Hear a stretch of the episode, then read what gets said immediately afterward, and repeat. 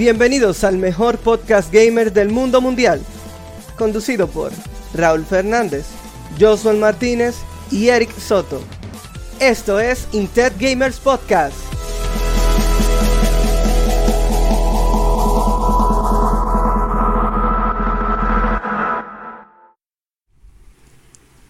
Ahora sí, señores, estamos cocinando y estoy friendo y comiendo. Bienvenidos sean al tercer episodio de Intech Gamer Podcast. Conmigo, siempre el coro, el coro de los muchachos. Aquí está Josuel Martínez. ¿Qué es lo que? Y Raúl Fernández. Saludos, buenas. Perfecto. Y nosotros hoy tenemos un invitado súper especial como el Salami Dubeca, que no nos pagan ni un peso por la publicidad, pero aquí estamos como dominicanos haciéndolo bien. Y para eso vamos a estrenar de la manera en que se lo merece el invitado, nuestra cortinilla de invitado. Vamos a lanzar cortinilla. Here comes a new challenger. Perfecto. Con nosotros está Chucho Man 21. Chucho, dime a ver, hombre. ¿Qué lo que? ¿Qué lo que? ¿Qué lo que? ¿Cómo está la gente? Muchísimas gracias por la invitación al muchacho de Intergamers. Coy, que es un freco y me tiró por privado en Instagram. Así que hay que ser la vida, un freco. Oye. Es que así, yo le digo a los tipos, yo le digo, oye, señores, ¿a quién ustedes quieren llevar ya? Vamos a llevar, quién sé yo, de, a Miyamoto, le escribimos por, por, por Instagram y ya, eso es intentarlo. Lo más que no Yo pueden no le Yo no le escribí a Sakurai porque quitó las redes sociales, entonces. Te bloqueó. Ah, ya. ok, ok, ok. No, es bueno y válido. Óyeme, Chucho, mira, quizá, yo sé que viene mucha gente hoy, viene mucha gente, que vienen gente por ti, para acá, No, para no, no. Un, un pequeño grupito, no di que tanta. No, hay dos o tres gente aquí. Ahí está Albert diciendo Chucho. Y también Ciclista Gamer. Alberto. Son los tigres que están ahí. Son, son true, son true, son true. Pero mira lo que hay, Chucho. Este, cuando yo le mencioné a los muchachos, dije, óyeme, vamos a llevar a Chucho para allá. Me dicen ellos, "¿Y ¿cómo Chucho? Yo, óyeme, ese pana, es un pana que yo lo conozco hace pila. Eh, y yo no le dije dónde fue que yo te conocí. La primera vez que yo te conocí a ti, que después yo me curé porque te encontraba en los demás streaming, era Mm. con algo con el tío, tío Westwood. Tío Westwood. Exactamente. Que él estaba dando Diablo, consejos y de TBT. todo, tutoriales para esto, para montar el, si- el sitio de streaming y hablando de su experiencia. No sé si tú te Mm. acuerdas. Él, él hizo como un mini taller con uno así en ¿Te live. acuerdas? ¿Te acuerdas hizo dónde taller, sí. Él hizo un tallercito, sí, live, realmente. Y de ahí yo te vi con, con una tal luz. Luz era, lucecita. Sara, bueno. Que No tenía, todo era morado, todo era morado el, el streaming de ella. Wow, a mí se me fue el nombre, increíble. Ceci Cute, Ceci Cute, ¿no será? A lo mejor. Era, ella tenía unos pelos rizos. Sí, yo creo que era Ceci Ah, Cute. bueno, pues está. Entonces yo te vi, yo dije, ah, pero tú también estás aquí, Chucho. y nada, yo he visto que tú te organizas muchísimo, man, que tú tienes tu canal en streaming, que tú tienes, te estás organizando para tener más contenido incluso en, en otras redes sociales. Viejo, háblame de eso, cuéntame. Ah, loco, tú sabes que realmente eh, la primera fase cuando tú empiezas en Twitch es que, ok, voy a streamear, voy a ponerme a jugar en vivo. Porque, imagínate, yo estoy jugando solo en mi casa, nadie me está viendo. Yo puedo tratar de eh, hacer coro con la gente y monetizar esto, ¿por qué no? Entonces, eh, el, el- uno de las problemáticas con las que se topa un streamer al inicio es que eh, la mayoría de las personas que comienzan en Twitch comienzan sin ningún tipo de contenido. El único contenido que tienen para ofrecer es solamente el stream que hacen en vivo. Y yo, gracias a Dios, eh, en menos de un año me pude dar cuenta de que realmente no. O sea, tú cuando te propones ser creador de contenido, sea cual sea la red social que tú vas tú tienes que tener contenido, valga la redundancia, que, que sea un contenido de valor. Eh, ese contenido, el valor no eres tú que se lo da como tal, es la gente que de verdad le tripee ver ese contenido. Entonces, am, nada, eh, el 2021 lo tomé como un challenge de decir, ok, ¿qué es Chucho y cómo yo quiero proyectar esto? Y lo estamos llevando bien el 2022. Eh, bueno, eso es lo que considero y los números me están mostrando Sí, sí. y, y seguimos trabajando realmente porque básicamente el, el challenge que yo tengo así circulado con pila de crayola roja es que yo aspiro a ser el creador de contenido nintendero latinoamericano más eh, como ah Sí. no, Más no quiero decir famoso no no no quisiera decir famoso Que la gente vamos a dice decir ese es. No no vamos a decir el más controversial No, pero está bien, está bien. está Eh, yo no quiero que te baneen, no digas eso, no quiero que te baneen. La Álvaro semana dice, que viene baneado. Controversial ahí. Óyeme, Claro, claro, pero está buena la meta. Esa va a ser la controversia que lo van a banear. Eh, No, por eso no quiero la verlo, no quiero ver. La controversia como tal es que a mí me gusta jugar Nintendo, loco. Y yo no soy un niño, ¿tú entiendes? No, porque eso, mira, eso es un molde que hay que romper. Óyeme, eso de que, de que, miren, estadísticamente hablando, no le estoy hablando con las estadísticas de la Universidad de Jaiba, no. Es de verdad. Estadísticamente hablando, dato, ¿eh? Es la edad promedio de los gamers. 30 años. Esa es la edad promedio de los gamers. O sea, un gamer que- promedio tiene 30 años. O sea, eso, ¿Verdad? de, Yo- eso yo deja creo que mucho había sí. Y que sobre también, si uno se pone a pensarlo, Nintendo realmente, el Nintendo que nosotros conocemos, llamamos es un Nintendo que se basa en la nostalgia. O sea, los juegos de Nintendo que son los que tú ves hoy, son todos nombres o IPs que crearon cuando salió la consola NES. Porque cuando salió la consola NES, Nintendo era una consola totalmente nueva que nadie conocía y que estaba tratando de hacer un nombre en el mercado, un mercado que estaba totalmente fundido. Entonces, ellos tenían un control de calidad tan fuerte que todos los juegos que ellos tenían, podían sacar tenían que pasar por ellos, ya tenían que jugarlos allá en Nintendo, el mismo Miyamoto llegó a cancelar muchísimos juegos, pues realmente no cumplieron los estándares. Entonces los juegos que tenemos hoy en día de Nintendo son todos juegos que nacieron en esa época, fueron inolvidables y se quedaron en la mente de la gente por toda la vida. Y Nintendo ha sido haciendo su trabajo, o sea, haciéndolo la mayor, la, la manera más, con mayor calidad posible, calidad de Nintendo, el sello de cualidad de Nintendo. Y por eso lo dicen así, porque realmente cuando Nintendo realmente hace un juego que ellos quieren hacer, se nota la diferencia. Sea, está, y la gente que ya que vivió en los 80, los 90, los 2000, que conoce este tipo de juegos, sigue jugándolo porque siguen sacando. Siguen sacando Mario, siguen sacando NES, siguen sacando o Mother, eh, Smash, cosas así. Pero fueron juegos que realmente salieron en el Golden Age de Nintendo. O sea, realmente Nintendo tiene también muchos jugadores que son de la vieja escuela, como dicen. Totalmente, totalmente. No, y, y sabes que realmente eh, cuando Nintendo trata de hacer un juego, ellos tratan, ellos, ellos cambiaron hace mucho su filosofía, porque al principio la filosofía de Nintendo era como que innovar, innovar, vamos a innovar, vamos a innovar. Sí, Pero allí- eh, a la filosofía de Nintendo, aparte de la innovación, se le añadió otra filosofía que es chula y me encanta, y es que aquí todos pueden jugar. Loco, sí. Yo, yo, literalmente, yo puedo agarrar mi Switch y vámonos por una reunión de familiar con mis abuelos, mis abuelas y todo el mundo va a jugar. Ey, Pero, por ejemplo, agarra y llévate un Play 4 o un Play 5 o un Xbox One, loco. Es muy difícil. La mayoría de los juegos son de dos jugadores o son online. Puede que haya uno que otro de cuatro jugadores, pero tú sabes que tú siempre vas a llevar tu Switch con un Mario Party, con un Mario Kart, con un Smash. Y todo el mundo va a curarse, todo el mundo la va a pasar bien. Y con un Just Dance, aunque Just Dance está en las otras consolas también, tú ves. Pero Sí, sí. eso es lo que a mí me trepea, que Nintendo, la filosofía de ellos desde hace un buen tiempo para acá es, esto es para todos. Y Sí. Eso es algo que realmente me trepea mucho. Eso No, empezó, totalmente eso empezó de a duro con el Wii. El Wii era eso, accesibilidad. De hecho, en los anuncios, en los comerciales de, de Nintendo Wii, se ven personas ancianas jugando.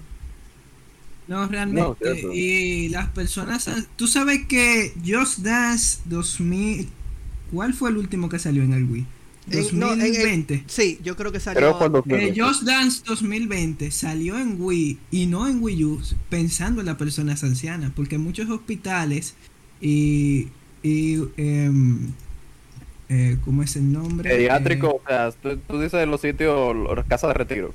exacto, y casa de retiro tienen un Wii simplemente por Just Dance. Entonces, eh, la gente de Ubisoft, que creo que son la gente que lo hacen, Sí. eh, Ubisoft, eh, Ubisoft, ¿verdad? Sí, Eh, vio eso y por eso lo sacó en Wii y no en Wii U. irónico, pero cierto. Óyeme, y hablando un poco de Nintendo, mira, nosotros tuvimos la oportunidad hace un tiempo. Yo, de hecho, eh, en un momento dado, yo estaba muy ligado a, a estos junte, estos junte gamer que hay en el país. Porque tú tienes la idea de, a nivel de Nintendo, por lo menos son personas en Latinoamérica, pero uno puede empezar, obviamente, por lo local. No sé qué tan activa esté la comunidad ahora de C- CDN Nintendo, que esa era una comunidad que había aquí en el país, que incluso Comunidad Dominicana de Nintendo. esa ¿Mm? gente hicieron un, Sí. un junte con nosotros en la Universidad de Intec y todo, y eso se dio perfecto. Tú, tú conoces al grupo, tú te manejas con en ellos. el 11. Ey, Mira, sí, eh, salió hasta en televisión nacional eso. En el 11. Sí, sí, salió, salió en televisión nacional y de todo. Mira, yo, fui parte, bueno, sigo siendo parte de la comunidad dominicana de Nintendo. Lo que pasa es que anteriormente yo era más activo, actualmente ya como que no soy tan activo. Eh, simplemente entro, publico una que otra curiosidad, hago uno que otro comentario. Pero realmente eh, lo que más me tripeaba la comunidad dominicana de Nintendo era los tiempos de 3DS. Yo siento que cuando el 3DS había como que más gente jugando, más gente dispuesta a juntarse, más gente dispuesta a tripear. Y eso fue muy bacano realmente, porque uno conocía a mucha gente, ahí se fueron forjando algunas comunidades también. Eh, otras comunidades que estaban muertas fueron reviviendo, porque yo realmente empecé, empecé, de que fue mi primer grupo o comunidad a la que yo me uní y me sentí parte, fue Pokémon Dominicana, o sea, Pokémon. Eh, ahí se hacían muchos torneos, muchos juntes. Pero él fue muriendo y la comunidad dominicana de Nintendo como que revivió eso porque todo el mundo estaba jugando Pokémon y eso. Y fue muy bacano. Incluso muchas de las personas que me siguen y me ven en, en Twitch eh, fueron parte de la comunidad y, y eso se siente heavy como que ver caras familiares tanto en mi comunidad de Twitch como en otra comunidad de otros streamers. Gente que solía juntarse mucho con su 3DS a jugar Smash o a jugar Mario Kart 7. Una observación con Realmente. eso. Tú llegaste ahí, hubo un evento que yo asistí y yo de hecho en ese tiempo yo no todavía no había empezado formalmente a grabar, porque una de las cosas que yo he hecho desde desde qué, desde del 2014 es tomar fotografía, pero hice como aficionado, me puse a inventar y hubo un 3DS party que hicieron en el 3DS Party. algo así fue, un evento que había una gente que tocó tocó la canción de Pokémon, una la cantó y el otro lo tocó con una guitarra. Había una banda y todo invitado. Eh, yo hice un video Sí, del evento que- entero. ¿Cómo era Yo el creo que ese fue, yo creo que ese fue el último evento que hicieron la comunidad. En ese momento todavía Alex Ubri y Roman Los tigres de Game Over Digital, activos. que por Eh, eso yo lo conocía. Ellos son, ellos son administ eh, son, creo que lo siguen siendo, administradores de la comunidad dominicana de Nintendo. En ese tiempo creo que ese fue el último evento que se hizo y fue como el más ambicioso porque iba más gente de lo que se esperaba y se invitó un- una banda, como tú dices, para que tocara. Cuando anteriormente los juntes no era más que un juntecito en Intec, un juntecito en mall, algo chill, pero ese evento fue bastante ambicioso en ese sentido. Fue el último evento que se hizo porque ya el 3DS estaba muriendo, el Switch estaba naciendo. Ujú. Entonces dejaron de hacerse juntes porque me imagino que los administradores ya no estaban tan activos en eso. Y eh, la administración que ahora como que eh, simplemente se reduce a colocar ofertas y eso. Yo creo que ahora mismo lo que están administrando el grupo es uno que otro joven y la gente de SafePhone, que para el que no lo sepa, el que pertenece a la comunidad dominicana Nintendo, después de X cantidad de tiempo, tiene ofertas especiales para comprar juegos y, accesorios en SafePoint. Eh, ellos lo viven publicando en el grupo, so el que esté aquí y tenga su Nintendo Switch y no sepa que había una comunidad dominicana de Nintendo puede unirse y canjear ese ese feature, tú sabes. Porque realmente es muy bacano cuando tú vas a comprar tu Kirby recién lanzada, eh, qué sé yo, en algunos como 3.350 Eric, que pesos. tiene copia de reseña. Exactamente. Entonces eh, es muy buena es muy buena oportunidad que, que se pueda aprovechar ahí. Mira, ese dato yo no lo sabía y veo muy oportuno que tú hagas mención de eso porque en la comunidad, en la comunidad hay muchas personas que que juegan Nintendo. De hecho, esto empezó, lo de Claro. Intel Gamer empezó gracias a Smash. Ese fue el juego que catapultó todo esto. Y de hecho hay un artículo en La Colmena, en la revista de Intel, que habla sobre eso. eh, una, una sociedad secreta de gamers, presentando el asunto de Intel Gamer como la comunidad de gamer universitaria oficial. Y la primera, que después de eso fue que empezaron en otras universidades como en APEC a Se oficializar. se. Eh, Es exacto, esos tipos de comunidades. Pero en Intec fue que esto empezó. Nosotros tenemos la- la- el, el- el- Los pioneros. No, sí. nosotros nunca, nunca nos imaginamos que Nintendo iba a abrazar. Obviamente hay beneficios de ambas partes, pero nunca nos imaginamos que iba a ser algo oficial. Y sí, Exacto, como que la, como que la universidad iba a apoyar ese tipo de. no, era escondido, era escondido literal. Nosotros nos metía, nosotros revisamos cuáles cursos no estaban usándose, si la mujer de limpieza iba a pasar o no. Entonces, uff, nosotros, ah, que vengan, GC 302, vamos para acá, fum, nos metíamos ahí, todo el mundo como que que era que era un proyecto, era un proyecto mínimo. O sea, el que pasaba por ahí decía, no, pero estos muchachos tienen que estar en lo suyo, tan dedicados a los estudios, pero esa era la parte de ocio, porque todo un equilibrio en esta vida. Y eso fue con Smash, en el, en el transfer de, de Wii U a Switch. Ok.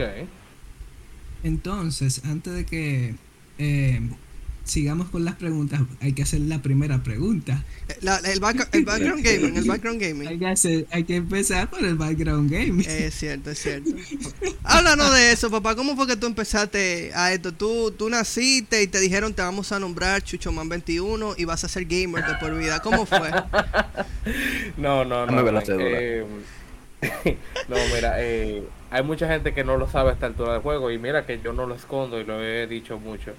Pero mi nombre, o sea, mi nombre real físico que se encuentra en la cédula es Shaquille Calderón. Eh, entonces, eh, viajamos un poquito al pasado, un Shaquille más, más infante, más niño. Eh, mi primer encuentro con una consola de videojuegos fue un PlayStation 1.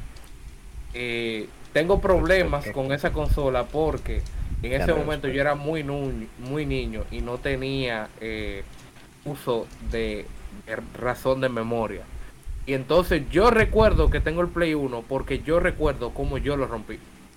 Bárbaro. No, espérate. No, no, Eso del no Play 1. recuerdo. Yo tengo una- un, un trauma del Play 1 porque yo recuerdo algo que me pasó. Hace, yo tenía tres, yo tenía tres casi cuatro años de edad. Yo vivía en la capital. Mm. Esto yo no sé, nunca lo he mencionado en live ni nada. Esto es, esto es, esto es new. Y ese trauma, secreto, ese trauma, oye, me Play 1, yo no tenía nadie en mi vida que jugara Play 1 ni nada, pero esa vez yo estaba No visitando a un, bueno, era como, era- nos, nos tratábamos como primos porque crecimos juntos de bebé. Yo estaba visitando a, a Jordi, ¿qué pasa? Que ellos tenían un PlayStation 1 y yo, lo más lejos de consola en ese tiempo que yo conocí era un Nintendo 64 y nosotros nos pusimos la tarde entera a jugar con el Play 1, ¿qué pasa? Después nos Es saltamos que, de en RD, es que en RD estaban a la par, o sea, las dos consolas estaban Exacto. relativamente empezando. En ese tiempo el, el dominicano promedio no tenía en cuenta de que déjame comprar una consola de videojuegos al hijo mío. Exacto. Eh, Eso era algo muy Exacto. nuevo y algo muy costoso. No, y no era- Eso era para los riquitos, los No era, no era de Jordi, era del hermano de Jordi que era mayor. Entonces, nosotros nos saltamos. Yo le digo a Jordi, óyeme, ya yo no quiero seguir jugando el juego, que era un juego como de motocross. Yo, yo no quiero seguir jugando más el juego, vamos, da, yo quiero jugar otro juego. Él me dijo, cambia el CD, que ahí están. Cuando yo fui a cambiarlo, man, yo le di al botón y el botón se quedó presionado. Ay. Dios mío, men, el botón presionado y no quiso nunca despegarse. Y nosotros, dime tú, tres años y pico, se dañó el Play- Mm. Eri dañó el PlayStation 1. Claro, nosotros, nosotros ahora decimos una tontería. Diache, loco, Pero para un niño de tres años y pico que no era de la consola, eso fue, yo le exploté, men. Entonces, Jordi me ve a mí Ya, como ya el que dice, ya, no te vuelven a invitar. entonces, Jordi, ¿qué hace? Jordi es muy correcto y yo también lo soy, pero en ese tiempo, la, óyeme, yo estaba de invitado, yo tenía muchísimo que no iba a la casa. Y dice, mami, Ma- su mamá Yocasta, mami, Eri dañó el PlayStation 1. Entonces su mamá entró. Y yo, ¿qué, patatín? ¿Qué pasó? Que Eri dañó el Play 1 y yo le dije, no, no fui yo que lo dañé. Ay, Dios mío, ya cogió la palabra mía. Ay. Y castigó a Jordi la tarde entera sin, sin nada de videojuego en el cuarto trancado como, como una celda. Y yo me fui de ahí. Yo me fui de ahí para mi casa y yo me quedé así, viejo, frustrado. Oh, Yo tengo, tengo ese cargo de conciencia. Ahora yo tengo 26 años. Y yo, oye, esa fue mi experiencia con el PlayStation 1. Después de ahí pasaron como 10 años para yo dar con un PlayStation 1 de nuevo, para jugar Metal Slug y, y ver cómo otros jugaban Resident Evil. Wow. Con Jordi. No, ya, Sí, con Jordi no, eh, yo ni en la capital fue. Nunca. Nunca. No, pero tú, tú entonces te quedaste, con- esa fue tu primera consola de cerca, el PlayStation 1, y fue Esa porque lo rompiste. Esa fue mi primera, exactamente. Ese es lo primero que tengo uso de razón. Y yo recuerdo que era que estaba jugando Crash Bandicoot. Yo era muy niño y yo me enojé porque perdí en un nivel, no sé. Y entonces yo jalé el control, cuando jalé el control la consola se despegó de la televisión y se rompió ahí mismo. O sea, yo estaba en un gavetero arriba No, y en ese no, tiempo cayó la consola y no quiso prender más nunca. Entonces mi papá dijo de que, ah, no, pues te estás portando mal, no te voy a comprar más consola. Eh, en ese momento estaba como que muy triste y vaina y un año después, te estoy hablando yo tenía, qué sé yo, 7, 8 años por ahí.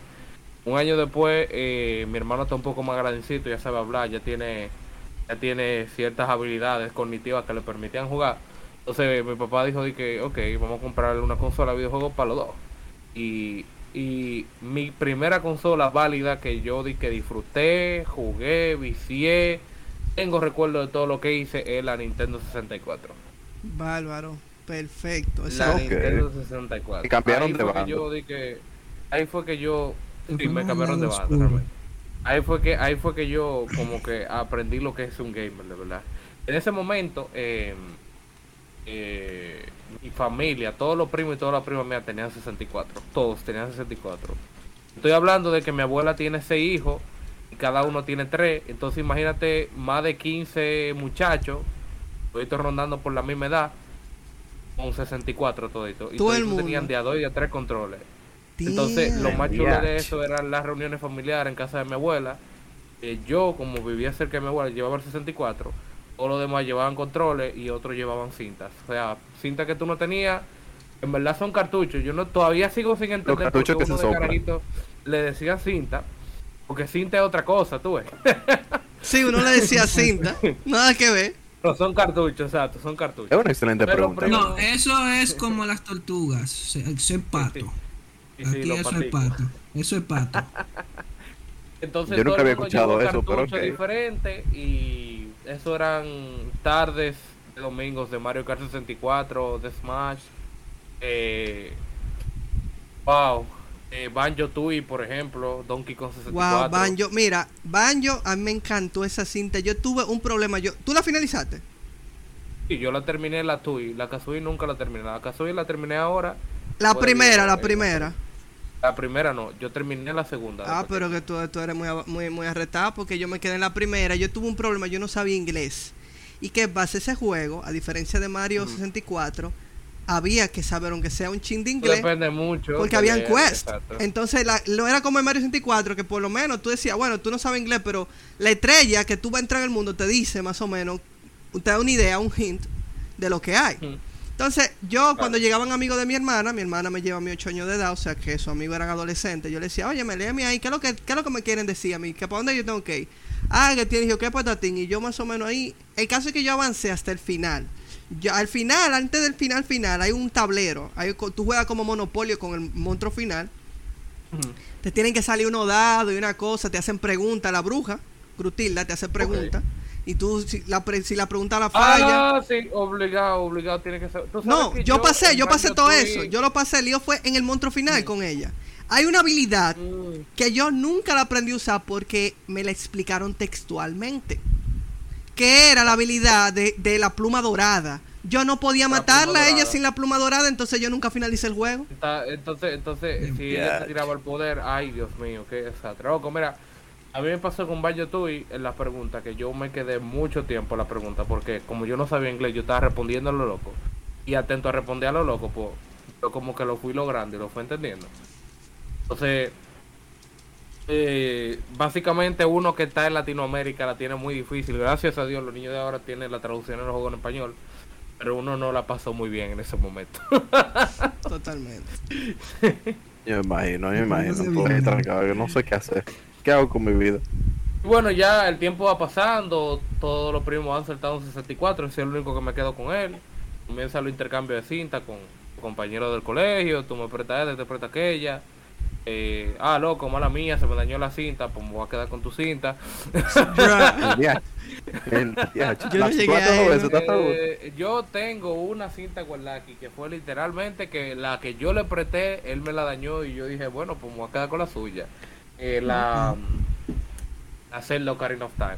Men, Yo le había prestado la ¿Y cuál te- Donkey No Kong. relaje. Yo le había Qué prestado la Donkey Kong diache. 64 y él me había prestado Ocarina of Time. ¿y cómo el daño Oye, presté el- best la trading 64 history. La Donkey Kong 64 se la presté con el expansion pack. Ajá, obligado hay que jugarlo lo con esa porquería. No, exactamente. Entonces, él, él, yo no sé cómo diablo daño, pero no quería leerlo. Y tú, yo intenté insertarlo en mi, en mi Nintendo y nada de nada. Y dije, bueno, me voy a quedar con tu Karina, verdad. Y entonces, Pero no como cogía yo no nada, ¿o tenía ningún juego que necesitara el expansion pack, yo le dije, loco, verdad, yo no voy a hacer nada con eso. E ignorante al fin. Eh, quédatelo, porque yo no sé para qué esa. Eso para lo único que servía para jugar Donkey Kong. Sí, Entonces realmente. yo no lo voy a usar. Eh, creo Pero que también la- servía para para, la otra- mayores más. Para Ajá, mayores más. Pero yo no tenía mayores más ni me interesaba jugarla en ese momento. Entonces ahí está, mi Ocarina está en Gold Live. que era lo que le metía esa esa esa esa, esa expansion pack lo que yo creo que era lo que metieran como 8 megabytes de RAM o algo así era una 8 estupidez. megabytes de RAM, pero que no hacía ninguna diferencia. O sea, No, realmente no un, se pequeño, necesitaba. un pequeño aumento de FPS en algunos juegos. Pero después de No, no, nada. y se ha demostrado que realmente, por ejemplo, en los juegos en los que salió, que era el de Donkey Kong y el la Majora's Mask, si tú jumpeas los dos pines de- del, del 64 para que crea que está el expansion pack, te lo juega igualito. Pero hay un juego en específico que creo que era Golden Eye, que tenía un mundo que nada más, nada más te lo podía poner, te lo podía cargar en el expansion pack, porque la memoria del cartucho, la memoria de la consola, no, no lo cogía el, el- el mapa entero. Y tenía que mover un- un- como 200 kilobytes al, al expansion pack, y nada más por eso funcionaba. Pero nada más hay como uno o dos juegos que realmente lo necesitaban. ¿Quién fue la desarrolladora de, de GoldenEye? ¿Fue la gente de Rare? Rare, ¿Qué? Rare. Óyeme, no, déjame no, decirle algo. de- Esa de- gente eran los que mejor provecho le han sacado a las consolas de Nintendo. Nintendo nunca se ha puesto los pantalones haciendo un videojuego como esa gente. Esa gente mataron con su, con Joyas. todos los juegos. Y, siempre han hecho joyas. no, y el- el- lo que a mí me da risa es que eso ha pasado. Eso es como que, o sea, tú creas algo y yo de otro sitio, porque ellos ni japoneses son. Yo, yo aprendo a usar mejor el invento que tú hiciste, mejor que lo que tú mismo puedes hacer. Y esa, esa rivalidad, esa rivalidad que hubo entre Nintendo y Rare fue hasta el final, hasta el momento en que Microsoft compró el estudio. Esa, eso fue, y una rivalidad estúpida porque, oye, esa gente era un asunto más de, de, de orgullo. Hasta ahí que yo llego, que era un asunto de orgullo. Porque me- esa gente realmente Rare explotaba, Rare explotaba el Nintendo. Oye, o sea, en 3D, No, en, Super Nintendo. decía, pero se puede mejorar. Ustedes- Esto puede no hacer sé- bien. No sé si saben la historia de cómo se creó el Star Fox. Yo la vi en un video hace un par de meses. Y fue básicamente así. Eso no fue Nintendo que creó el No, sistema para ellos, hacer ellos se lo Fox. copiaron a la gente de, de cosas, ¿fue? No, de no. Donkey Kong Country, ¿no Eh, fue? No, no, no. Pero Star Fox de SNES. Ajá. SNES no estaba hecho para hacer cosas 3D. Entonces, No. Star Fox se ve como si tuviera polígonos en 3D. El Pero primer no. Star Pero Fox. no, no, es un 3D Pero- falso. Es un 3D falso, pero aún así se ve 3D. Se ve 3D, ¿verdad? No, eso fue un chamaquito en su casa que cogió un cartucho. y empezó a modificar- Empezó a modificar Claro, vaina y sacó ese 3D falso. Incluso ni siquiera fue para Star Fox, fue para otro juego. Entonces Nintendo vio eso, intentó duplicarlo y no pudo. Y en vez de demandarlo, como hacen ahora, Que eso, esa era la opción de ellos. lo llamaron y le dijeron, ven para acá. Y se lo llevaron. No, incluso, por ejemplo, Rare, que es una, o sea, desde siempre, una compañía que lo que saca, saca es una joya. Eh, Por ejemplo, están los juegos que ya hemos mencionado, pero también un juego que no mucha gente conoce, o al menos de ese tiempo, entre comillas, que se llama Conker's Bad Fur Day, que es el único juego, no, no el único juego, creo que en- está en el top 5 o top 10 de los juegos de 64 que salieron. Y en clasificación M. Exacto. Exacto, eh, porque el juego realmente es, Muy es muy duro, yo lo he jugado que- entero. que- Loco, hay un mundo pasa, de, pues. hay un mundo de la Rare, Literalmente. Mira qué pasa, Rare, los desarrolladores de Rare Exacto. tienen un sentido del humor y la de Excelente, de- realmente. Y la de más 18, men. Entonces, cuando ellos Sí. tenían que hacer juegos para Nintendo, ellos sentían que se limitaban. Un Ujú. Conquer, ellos dijeron, vamos a hacer, vamos a llegar a lo más absurdo que pudiéramos llegar. Y eso, y, Sí. o sea, no, eso fue como, como una explosión de todo. Y a mí lo que me, a mí lo que me, me tripea es que yo recuerdo haber jugado Conker de niño y yo te puedo decir que en verdad como que eh, eso no me hizo daño mentalmente ni me dañó ni nada. Más fácil si tú me ponías a ver South Park Los Simpsons, no me dañaba mentalmente que con, con Conker, porque Conker era un humor adulto, pero era un humor adulto montado para un niño. O sea, era algo súper ridículo. ¿Tú entiendes? Sí. Y Como conectándote todo. con- No, con y tu la cosa, y la cosa que podrían ser contenido para adultos, tú no lo vas a entender. O sea, tú siendo un niño, tú no la, tú no la vas no a entender. entender. Por ejemplo, el, el, el, gir- el girasol ese que aparece en el primer mundo, que tiene big, big boobs. Loco, tú, tú de niño tú no estabas entendiendo lo que estaba pasando, tú no me Sí, decías, ay, yo verdad. voy a saltar y ya. Tú sabes. Exactamente. Exacto. Y, y la, no, la, no, es muy sutil con el humor. la, am, la mierda esta que canta. ópera, Eso mismo le estaba diciendo, Ah, Raúl, ¿tú que hay un mundo yo de estaba eso. dándole literal. mente? ¿Tú crees que yo le estaba dando mente? Que eso era una... Y eso parecía, eso era un pudín de chocolate. Exacto, eso era como un lodo o algo así. Yo no le estaba dando mente. Exactamente, yo lo pensaba así mismo también. Óyeme, entonces, de, esa- eso te catapultó y hasta ahora tú siempre te has quedado en el reino de Nintendo, entonces. Eh, no, mira, eh, a diferencia de lo que la gente cree, que yo soy de que Nintendero as fuck y, y renuncio a las demás consolas, no. Yo he tenido todas las consolas de todas las compañías. Eh, yo he tenido Play 1, Play 2, Play 3, Play 4. Play 4 no, en verdad, pero sí he jugado en Play 4. Eh, tenía un PSP, tengo un PlayStation Vita.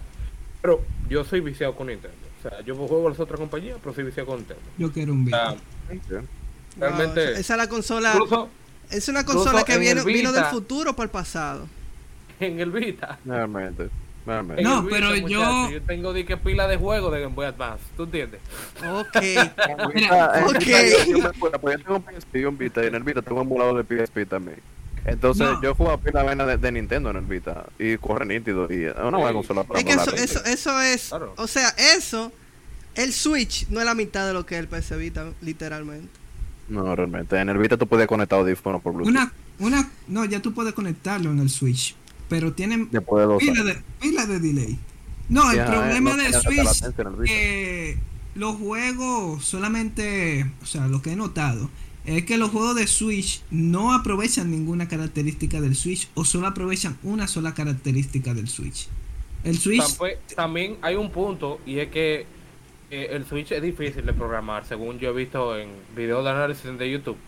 O sea, para los programadores llevar un juego al Switch eh, tienen que quemar mucha pestaña y mucha ceja ahí en la computadora. Entonces ellos tratan de hacer algo que les cueste lo menos posible en, en recursos humanos para no perder tanto dinero en llevar el juego a la consola. sí, pero Eh, por que- ejemplo, con Outlast, Outlast, loco, Ujú. un juegazo, men, y se ve nitidísimo en la demás consola. Pero en el Switch tú lo juegas y tú como que no sientes el mismo cariño al llevar el juego, pero eh, funciona y se sigue vendiendo, tú sabes. Re- realmente. Pero lo que te digo es, por ejemplo, yo a veces estoy jugando Mario Kart y entro a Mario Kart y yo le doy a la pantalla táctil. Funciona. Pero entro a Zelda y le doy a la pantalla táctil y no funciona. Bien, gracias. Ni siquiera en los menús o para seleccionar Ok, un arma. ok, o- ok, ok, espérate. Entonces- Vamos a hacer ya. No, termina, termina. Ujú, No, dime. No, que vamos a ser un poco más específico. Dime tú, ahí del tope de tu cabeza, aparte de One Two Switch, ¿qué juego en tu vida tú has visto que utiliza la cámara del Joy-Con? Ninguno. El fuerte, eso Cámara. tiene una ¿Y el cámara. Joy-Con tiene cámara? Eso tiene una infrarroja. O sea, y de tiene, todo. tiene una Míralo cámara ahí, infrarroja. Incluso hay, el- los panitas que hicieron. Esto no es, esto no. Sí, eso. Ajá, eso que es una cámara infrarroja. Eso yo, eso lo yo, eso lo yo lo cuando no. iba a hacer ejercicio. En Green Fate Adventure, eh, este Joy-Con, tú te lo pones en la pierna, si no me equivoco. Y, y, y el Joy-Con como que detecta... Ok, el- pero te lo- Incluso, por ejemplo, te, te mide el pulso. Tú sacas el Joy-Con y, y lo pones ahí el dedo. Y te mide el pulso y toda la vaina. Son dos juegos first party de Nintendo, lo que estamos diciendo. O sea, ningún otro juego lo El- utiliza. Una cámara O sea, eh, infrarroja. hay más juegos que lo utilizan. Por ejemplo, los cartones lo utilizan mucho y ese es Mm. su mayor funcionamiento. Pero te pongo en contraste eh, lo de Sony. Por ejemplo, Mm. todos los juegos First Party de Sony utilizan los gatillos adaptativos. Todos los First Party de Sony utilizan el, el- lo- la vibración áptica. Entonces, esa es la cosa. Nintendo saca todas esas funcionalidades y no la utiliza, o sea, nada más utiliza una por juego. Realmente. Y, por lo que lo que pasa es que el problema de Nintendo es que incluso los juegos first party se sienten que son juegos que están haciendo como pensando en el futuro, pensando que después ellos van a sacar otra consola y quieren que ese juego le haga un, un, un traspaso para la nueva consola que no va a tener las mismas funciones. Pues realmente Nintendo siempre ha hecho eso desde el principio, con el Wii, el Wii U, el GameCube, siempre ha sacado accesorios o mismas funciones de la consola que nunca se utilizan, Claro. pero que ellos lo hacen como mirando al futuro. Ahora, por ejemplo, si alguna vez yo creo que esto, esto está pegando, me está trayendo clientes, vamos a implementarlo mejor y vamos a ahí para el futuro. Así empezó lo- los movimientos de Sí. lo- del Wii Remote, luego la pantalla secundaria del, del Wii U y todo eso. Fueron cosas que ellos fueron probando, a ver si esto funciona, se queda. Entonces Nintendo siempre ha sido así. Incluso el GameCube tenía un adaptador para un puerto internet para jugar online, multiplayer. Pero son cosas así que realmente ellos lo que hacían era que la ponían y si funcionaba, se quedaba. Si no funcionaba, para la próxima consola ya no existía. Entonces yo siento que el Switch tiene muchas pruebas, muchas más pruebas que realmente feature que en lo que Nintendo cree. Por ejemplo, todo el, el Edge Rumble que supuestamente te hace sentir como los controles, como si tú tuvieras algo en la mano, eh, en teoría. Yo nunca lo he sentido tan genial como ellos lo pusieron en los trailers al principio. Pero sí es mejor de lo, o sea, es mejor que un control normal. Pero aún así, si tú te fijas, el mismo Pro Controller no tiene esa función. O sea, el, control First Party de Nintendo no la tiene la función. Tampoco tiene la cámara. O sea, eso es un control que realmente ellos dijeron, ok, este sí. Esto va a ser un control más mainstream, más, más normal, mientras que los Joy-Con son como nuestra conejillo de indias.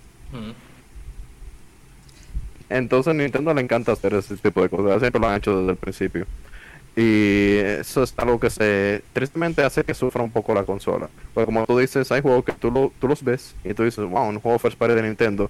Pero ¿qué tiene de diferente? ¿Qué hace este juego que sea de Nintendo? ¿Y por qué yo, porque yo en vez de comprar un Play 5 compraría un Switch? O sea, realmente es como el mismo Nintendo se da un tiro en el pie. Sí, pero por ejemplo, por ejemplo, eh, todo va a depender de la necesidad que tú tienes como, como videojugador, tú sabes. Si tú lo que Claro, quieres, tú lo que quieres es tener una consola en la cual tú sientas que tú eres más competitivo, te sientes más cómodo de jugar en tu casa, te compras tu Play 5. Ahora, si tú Eh, le das más prioridad a lo que es compartir en familia, crear contenido pila de funny, em, loco, sé yo, men, eh, se- entrar y buscar ese niño interior, loco. O sea, tú Sí, realmente. Y, y ahora la filosofía de jugar portátil, porque eh, creo que podemos decir que ahora mismo la compañía de videojuegos número uno en portátil es Nintendo. no, loco. la, la única. Bueno, Steam, única. Steam ahora que está. No, el eh. 5 el Steam Deck y, y no podemos descartar el, eh, el negocio de los celulares, eh, de los Ujú. juegos móviles. Realmente, realmente. pero sí, yo- pero ese no es, es específicamente de, de, de videojuegos. No tuvieron que esperar que Aunque no muriera Iguata descar- para eso. Eh, una cosa a Carnas, Carnas y Gaming. Yo eh, del Pro Controller sí puedo hablar mal. Porque falla en lo primordial. El Pro Controller no es un control Pro. Y digan lo que digan, el Pro Controller no es un control Pro. El Pro Controller simplemente es un control tradicional. Es un control de Xbox, básicamente con dos botones más. ¿Verdad? Yo No. siento que el Switch Pro Controller eh, No es un... eh, sí, sí. eh, es como más cómodo, loco. O sea, yo, yo tengo Sí. un control de Xbox One aquí y tengo un Switch Pro Controller. Y yo lo puedo conectar a la PC. Yo prefiero jugar en, en, en el de Switch. La única diferencia es que no tengo los gatillos o la para te iba a decir exacto. No, realmente no estamos jugando, que todo está incorrecto. Mentira. Eh, eh, o sea, realmente el problema de, lo que dice Oswald, por ejemplo, si tú te pones a, a pensarlo, un control normal, que ni siquiera se Pro en el nombre, de Xbox tiene los gatillos adaptables y tiene también gatillos con haptic feedback. Eso es algo que no mucha gente sabe. Pero los controles de Xbox, desde el Xbox One para acá, todos tienen un motor muy pequeño de rumble, o sea, de vibración en los adentro de los gatillos. Que en juego, por ejemplo, de carrera, si tú te sales de la pista, el gatillo en sí vibra. No es como Sony, que Sony lo que tiene literalmente es una palanca que te echa para atrás, o sea, un motor que te, que, que te da feedback eh, físico, pero el control vibra en, en ciertas posiciones específicas. Y eso es algo que siempre ha tenido. Los dos controles de Xbox y de Sony, ambos tienen un puerto 3.5 para conectar audífono y un puerto de accesorio para tú conectar un teclado directamente al control. Y también eh, lo único que tiene diferente, por ejemplo, el, el control de- del Switch, el Pro, es que tiene el NFC para tú poner los amigos, que no es algo que sea demasiado Sí, y frecuente. eso, eso es una tecnología demasiado extraña, un control. Tú sabes, por eso el Exacto. alto precio que tiene el control. Eh, Sí. mm, Ojo, bueno, el no realmente, pero eh, término. un segundo. Porque, por ejemplo, en lo que vendría a ser el Control Pro de Xbox sería el Elite. Y eso es un Eso- controlazo. Eso es lo que iba a decir, exacto. O sea, luego tenemos un control que realmente sí merece el moniker de Pro, que es el de Xbox Elite, que tiene gatillos extra incluso. Tiene piezas intercambiables totalmente, es modular y todas las piezas están hechas de metal. Que, o sea, no están hechas para, para realmente para tú estar en un torneo o algo parecido. Es lo que digo, o sea, el control Switch de, el control Pro de Switch ni siquiera tiene gatillos adaptivos, o sea, lo, es el que menos No. tiene de todos los controles. Y no, solo, y no solo eso, sino que un control pro, eh, por ejemplo, la, todos los controles pro de todas las marcas tienen esto, que son botones programables abajo para tú no soltar muy- la palanca cuando estás jugando cierto tipo de juego que amerita siempre tener la mira o siempre tener otra, eh, no cambiar el pulgar aquí abajo, aquí abajo Claro. y siempre tener la- lo- la- los pulgares acá. Entonces, eso es lo que yo digo, por e- esas cosas que yo digo que el control pro de Nintendo no es un control pro. Eh, puede ser lo más cómodo que quieran, porque sí es muy cómodo. Yo no lo tengo, pero sí lo Yo usado. creo que la- el atributo pro es más por el hecho de que ellos llegaron al punto máximo que podían llegar a un control para ese tiempo. Bueno, pero a esta altura de No, juego. ¿qué te digo? Mira, a ¿Qué mí me gusta mucho el control de GameCube. Yo no cambio eso para jugar Smash, yo no cambio un control de GameCube por un Pro. No, no, realmente Y yo el Pro- de buenísimo. El Pro Pero yo lo usaba para computadora y eso no de aguanta la caja. La caja que... Desde los tiempos de Wii, ellos están poniéndole Pro controller a todos los controles de ellos.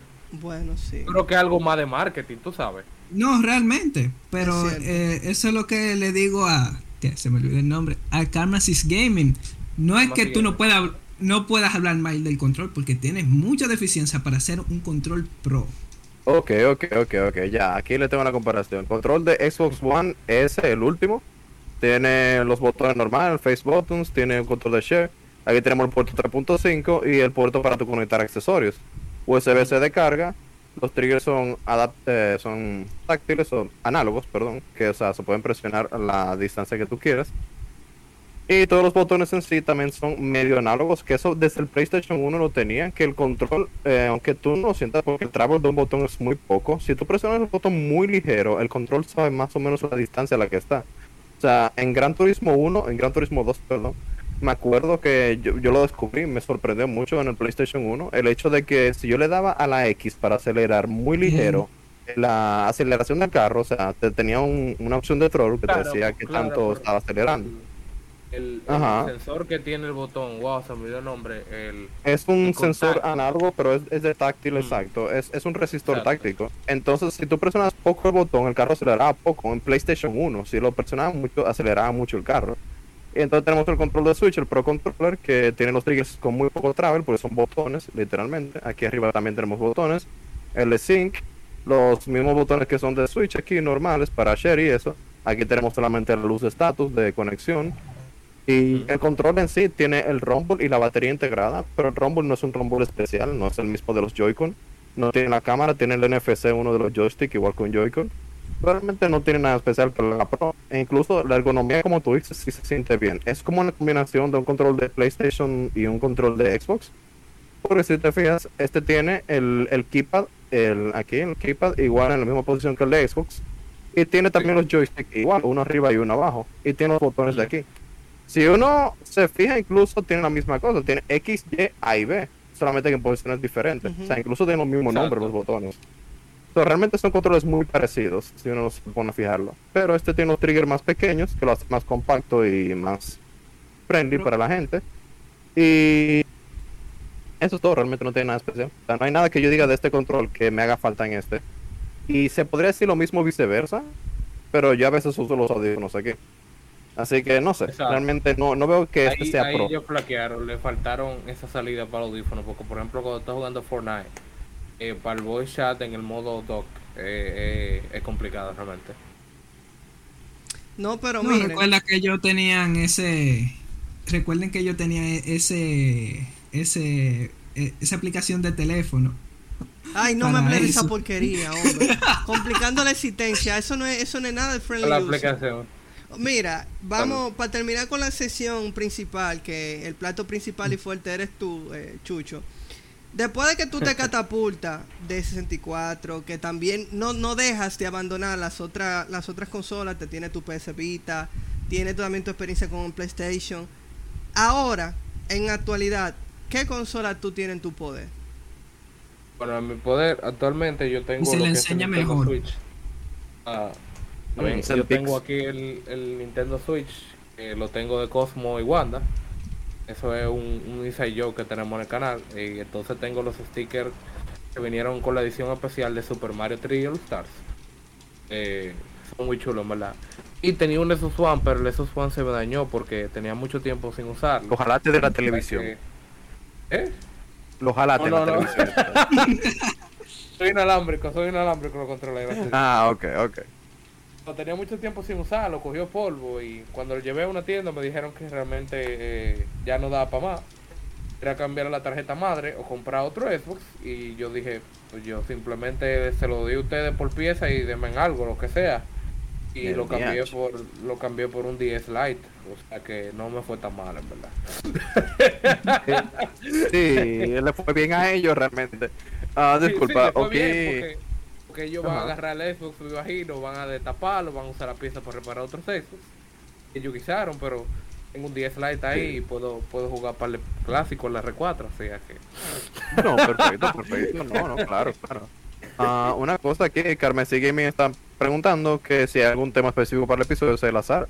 Realmente el orgullo de nuestro podcast es que no tenemos como algo específico, o sea, sí tenemos temas o secciones en las que los separamos, pero la idea es que sea algo chido, algo que la gente pueda venir, chilear un rato, comentar, eh, ya sea ver el stream, ver como lo que estamos hablando, eh, sentirse bien ahí, si, si quieren, si realmente lo necesitan lo que sea. O sea, el punto de, de este stream es que sea algo chill.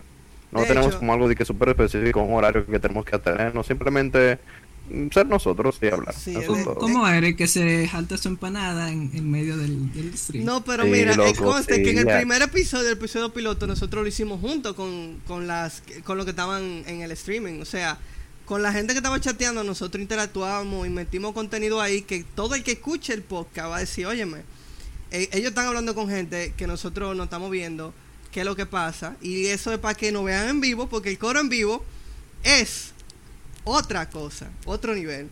Pero siendo ese el caso, vamos entonces a pasar a lo que son nuestras sesiones de programa que ustedes dicen, ¿eh? Vamos.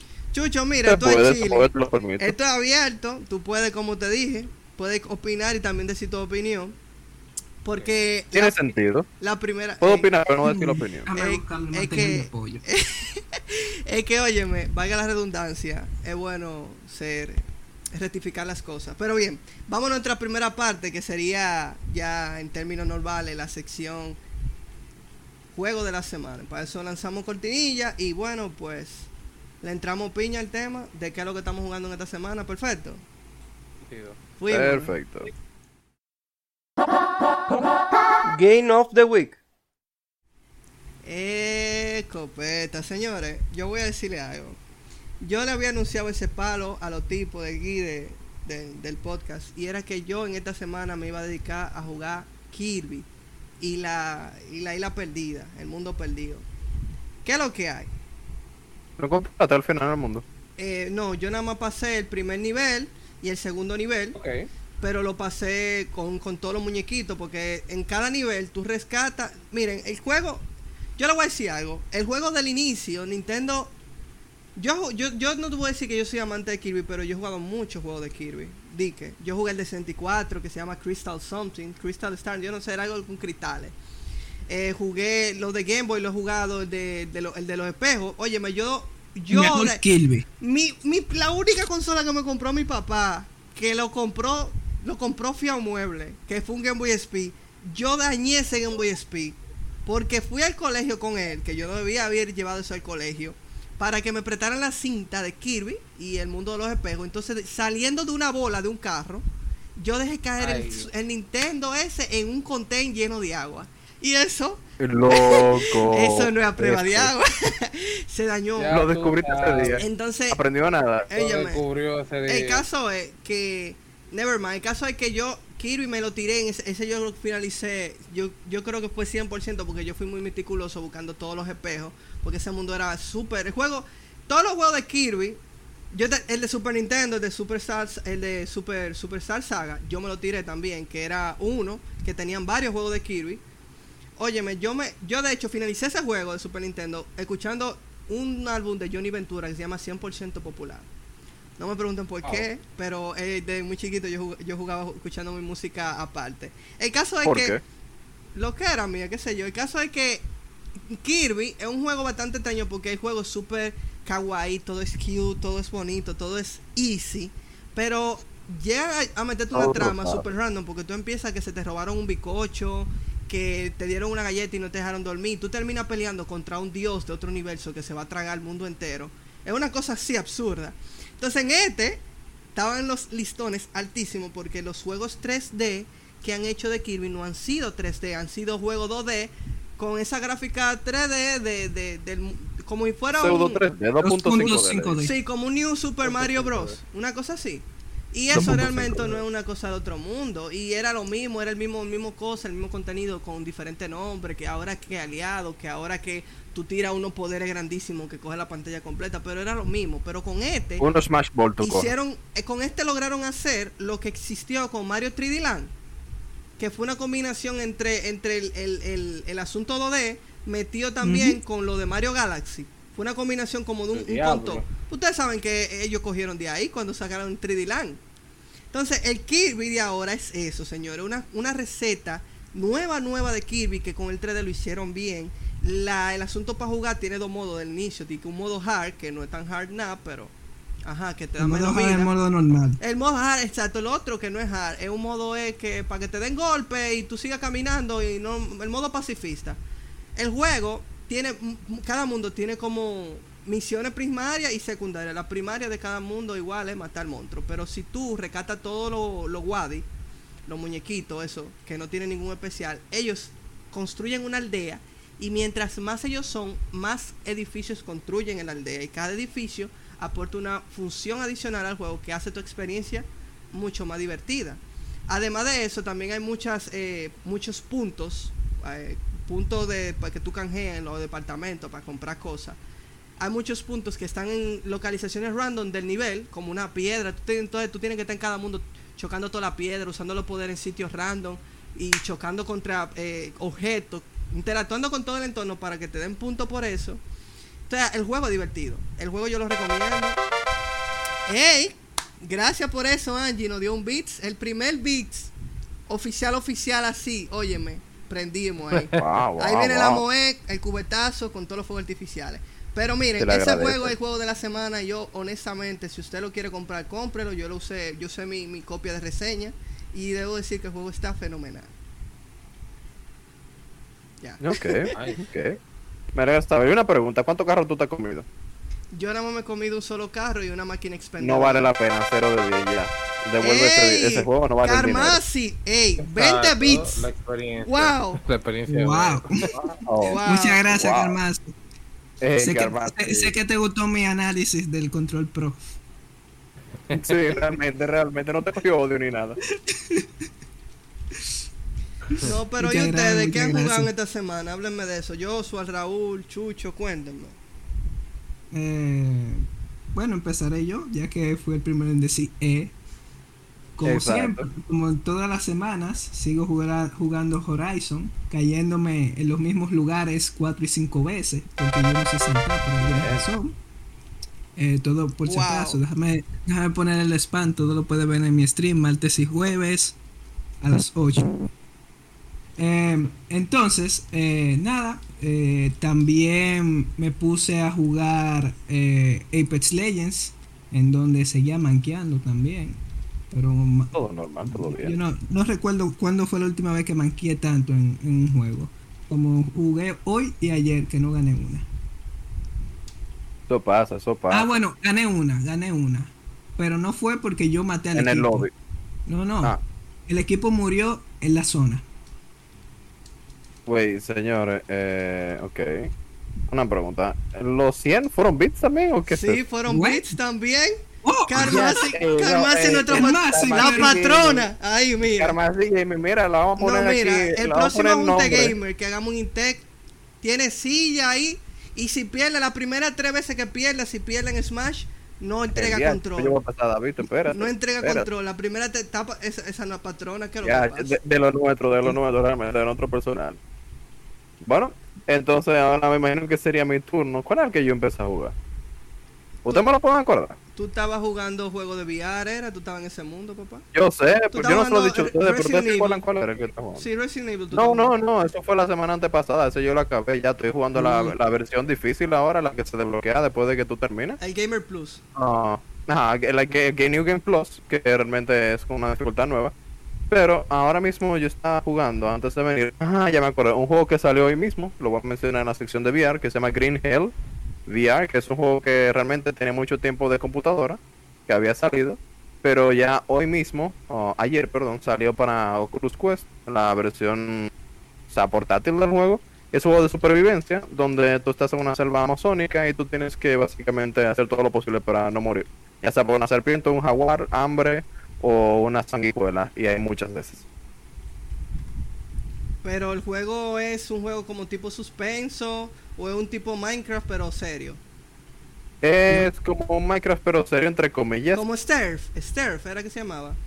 Había uno que era así, que era era como Minecraft pero era así, era crudo.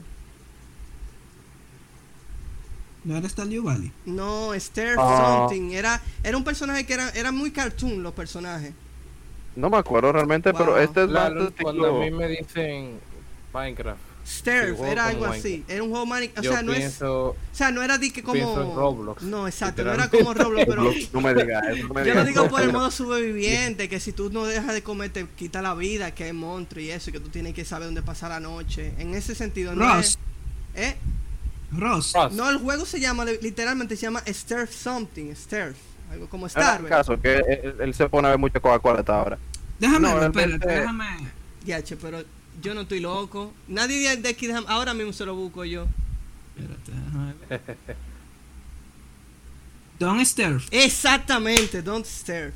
Ese Eh, mismo. este, déjame ver. si este- Ah, Ese. Don't Starve. Es que tú no. Ya, Don't Starve. Ah, loco, este ya, mismo. mis oídos. Me estoy, estoy sangrando. Mira, Este me está dando un tumor por escucharte. Es Don't Eh. Starve. Eso. Don't Starve. Es un juego realmente eh, totalmente diferente. Nunca lo he jugado. He visto el tráiler. Eh, He visto los trailers, pero realmente no, nunca lo he jugado. Pero es más como estilo Rust, como había mencionado. Como un Sí. juego en el que tú estás en un mundo abierto y tú puedes romper, cortar matas para Eh, traer madera y cosas así, sobrevivir, funcionar y cosas así. Todo es realista. Sí, es súper realista, es súper O realista. sea, literalmente con lo Eh. que tú haces en el juego, tú podrías hacerlo en la vida real. No. Técnicamente, tú tienes recetas y cosas así. No, el que yo estoy explicando, el que yo estoy Ah, de vida. ah, ok, ok. El de. VR, el de VR, porque ajá. esos juegos que Raúl juega, literalmente los juegos de Raúl son juegos de inmersión. Los juegos que le gustan a Raúl son Exacto. juegos de inmersión, Lo, lo más cercano al metaverso. realmente. No, por favor, no quiero Mark Zuckerberg en mi cara, pero sí, si uno juega realidad virtual, uno realmente quiere que sea realista, entre comillas, no siempre, pero mientras más se acerca a algo en lo que tú te puedas identificar, Exacto, es, más- lo- es mejor lo la más inmersión. close posible, lo más close Exacto. posible. Esa es la idea realmente. El juego es Everyone. Eh, no, eh, tiene, tiene indígenas, por así decirlo, de la isla. No he visto ninguno que no tenga taparrabo, pero estoy esperando que aparezca alguno por ahí. Pero se le ve la parte de atrás, mm, son medio secos, ellos tenían que comer más aguacate, pero se les deja pasar. Y realmente hay mala palabra, pues supone que tú estás como se perdido desesperado en una jungla. Entonces a veces de vez en cuando tú escuchas una que otra mala palabra o lo que sea, pero realmente hay sangre, claro. Pues tú ves tus heridas y tienes que curarte tus propias heridas. Pero eso lo vamos a ver ya en el trailer ahorita. Perfecto. Chucho, ¿y tú en qué estás en qué estás montado? Dime a ver esta semana. Bueno, ahora mismo en esta semana, eh, por orar, por cumplir con el horario del stream, estoy jugando Mario Kart Double Dash, porque los jueves son de retro. Y, y los sábados estoy jugando Fortnite para, tú sabes, probar ahora el nuevo modo sin construcción. Eh, Sin albañil. te vi, estoy- te vi en un torneito de streamers Sí, dominicanos. sí, Ah, para la próxima no, para, para la próxima que nos inviten también. Claro, claro. Em, realmente no fui yo que lo organicé, fue, fue Logan solo. Entonces, él, él sí me había comentado como que, man, mira, eh, streamers en RD son muchísimos. Entonces, él como que trató de darle prioridad a gente que tenga cierta cantidad de números y que tenga cierta calidad. Pero en verdad, con todo y todo, habían gente que tenían cierta calidad y cierto número que él no pudo encontrar. O sea, literalmente, son tantos streamers que es muy difícil como que tú juntas a toda la gente, escribirle a cada uno por DM, que no se te vaya uno. Incluso hubieron gente que entraron porque Logan le pidió, loco, tú conoces a alguien que, que cumpla con esto, esto y esto, pues entonces tú lo dices, tú sabes. Entonces, Imagino. de mi parte, de mi parte, yo no invité a nadie porque eh, no tuve tiempo. O sea, él me lo dijo y yo le dije que sí, pero yo en la semana estaba muy ocupado con trabajo, entonces no tenía tiempo como de pensar a quién podía invitar, a quién no, y así.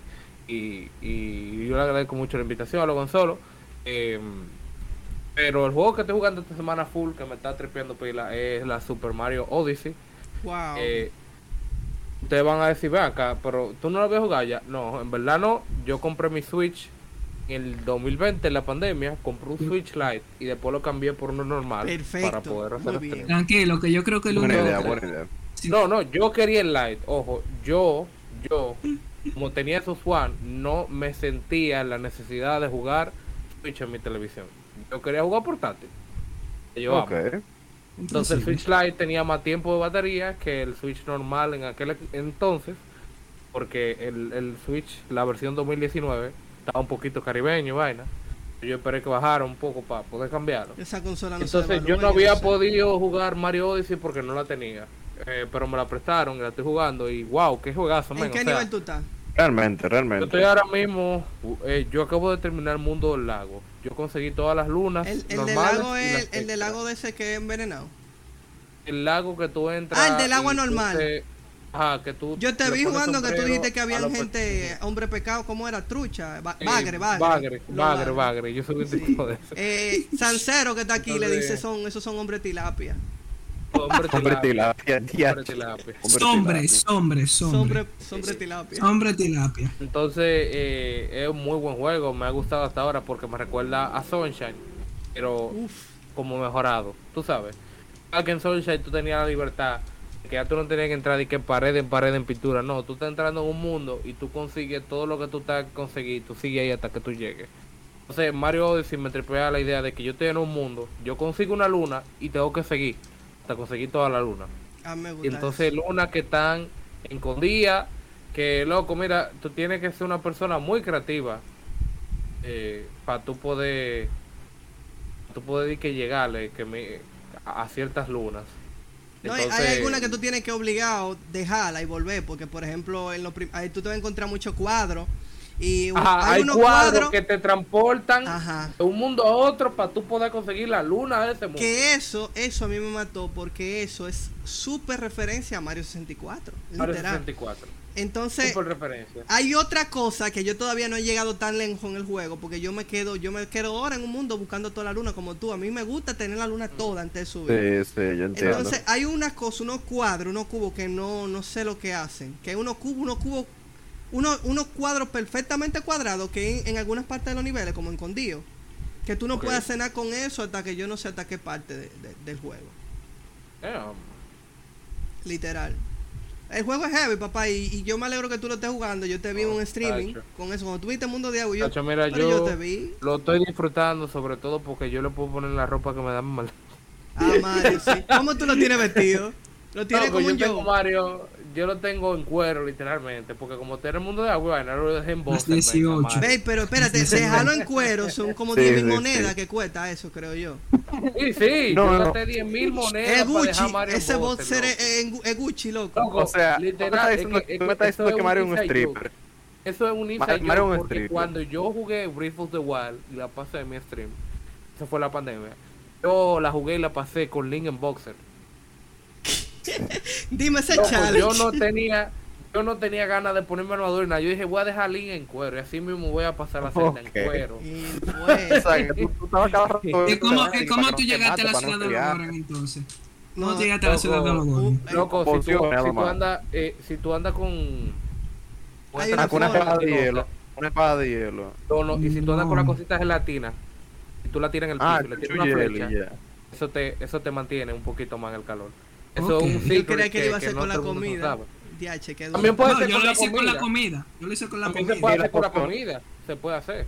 Y una espada también de, de, por ejemplo, si, una, si No, en un sitio eh, caliente con una espada de, de hielo, tú te No, mantienes pero- frío. Pero yo creo que en, en la ciudad Goron eso no funciona. No, porque la ciudad ahora es súper caliente. Tú tienes que tener Sí. varias cosas en el mismo tiempo. Una poción y la espada y cosas Ujú. así. para Tienes que combinarlo para que te funcione. Mm. Ok. Eh, pero una cosa, lo que estamos hablando de Mario Odyssey, que realmente Mario Odyssey fue el primer o el segundo juego que yo compré para mi Switch. Yo lo compré el Switch cuando salió como dos meses después, Mm. pues lo quería jugar con los panas. Y creo que la primera que yo compré fue la Mario Odyssey, pues fue el primero que compré a más o menos un precio decente. Y yo me la pasé como en dos semanas. Me encantó la Mario Odyssey, realmente un muy buen Pero juego. la Pero me encontré, full 100% en dos semanas. no 100%, estoy yo como un estoy- 70%. Yo le estoy No, no, pero eso, es lo- eso es lo que eso es lo que voy. O sea, realmente me encuentro que es un juego relativamente corto para lo que es. O sea, si Claro. tú quieres tener todo al 100%, ya tú te tomas tu tiempo, claro está. Pues como cualquier buen Mario tiene cosas escondidas. No es un juego de Mario Sí, que no que se respete, que no tenga cosas escondidas. Mira, Chucho. Puede ser el truco de los Mario. Cuando tú. Mira, Pero, espera, terminar. Ah, ok, la verdad. Gracias. Entonces lo que quería decir es eso, me lo encontré primero que se acaba un poco rápido y segundo que por más dificultad que tú te pongas, juego sí no es difícil. O sea, la dificultad está en encontrar las cosas. Yo me lo, lo siento de esta manera. No, claro, los controles no son de que tan... Controles no son de que tan tú sabes. Porque el gameplay te lo No, y, también está el hecho de que los enemigos no hacen tanto daño, te encuentras mucha vida y moneda. O sea, yo lo encuentro realmente el juego en sí no es difícil. No. Eso me pareció un poco decepcionante realmente. Pero Chucho, si tú llegas al mundo de la, de la mata, el, el- el mundo del bosque, avísame porque ese mundo, yo duré horas en ese mundo. No por no poder pasarlo, Eh, eh. sino porque ese mundo es súper grande y tiene como tres niveles. O sea, Ok. hay un mundo arriba, un mundo en el medio y un mundo underground. Mm. Bien, yo te voy a avisar. No, pero eso que Raúl dice... este martes yo digo que Raúl dice eso de la fi- dificultad porque eh, Raúl ha jugado otro juego de Mario, por supuesto. Y el que juega mucho Mario y entiende los controles, pasa los juegos más fácilmente que la demás gente. Porque tú aprendes a hacer eh, eh, técnica avanzada de salto, tú sabes, tú calculas sitios para saltar. Tú me pones un juego de Mario a mí y yo no voy a saber. Wow. No, realmente, si tú superas que yo tengo experiencia con juegos pasados, pero ni tanta, o sea, yo no- creo que he terminado nada más como dos o tres Mario terminado full de lo clásico. Pero la cosa es lo que tú dices justamente, originalmente los juegos estaban hechos para durar la mayor cantidad de tiempo en, el en la misma área. Porque antes no existía algo como guardar la partida, no existía game card, eh, save game ni nada de eso. Entonces la idea de un juego era que tú lo rentaras un fin de semana o tú lo compraras, pero vamos a ir rentar un fin de semana y ese fin de semana el juego te tiene que durar porque la gente antes iba a, los sitios de, de renta de juego en Estados Unidos al menos iba a los sitios de, de- de renta de juego los viernes Mm. y tenía que devolver el juego el lunes o sea tú te pasabas un fin de semana entero pegado a la televisión como un niño tratando de pasar un juego y si un juego realmente tenía siete niveles que la mayoría no, no podían tener más de hecho por la cantidad de espacio que tenía el cartucho esos siete niveles tenían que ser siete niveles imposibles de pasar. Que realmente tú tuvieras que pasarte algunas 40 horas pegado para tú poder masterizar un nivel al 100%. Y eso es algo que pasa mucho con, por ejemplo, los Marios originales, también los, los mismos Sonic, el Mega Man, el Mega Man específicamente, demasiado complicado ese juego para tú entrar y que casual. No se puede.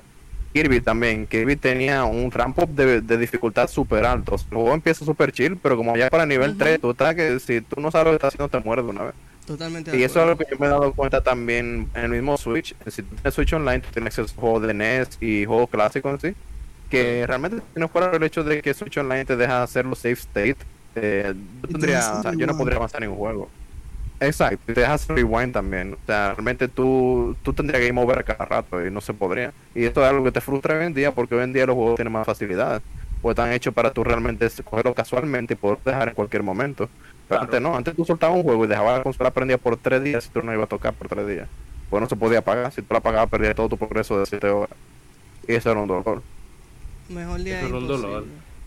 Bueno, Realmente. pues vamos a pasar a la sesión de cogiendo lucha, a ver en qué ustedes han pasado trabajo esta semana, sea con una anécdota personal como algo en los videojuegos.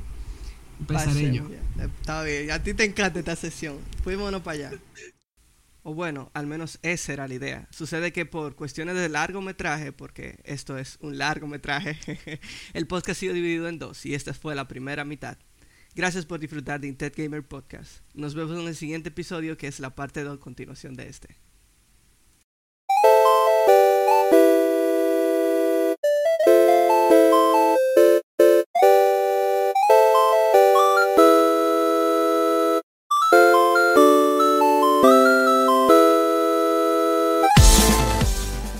Hey, you very good. See you next time.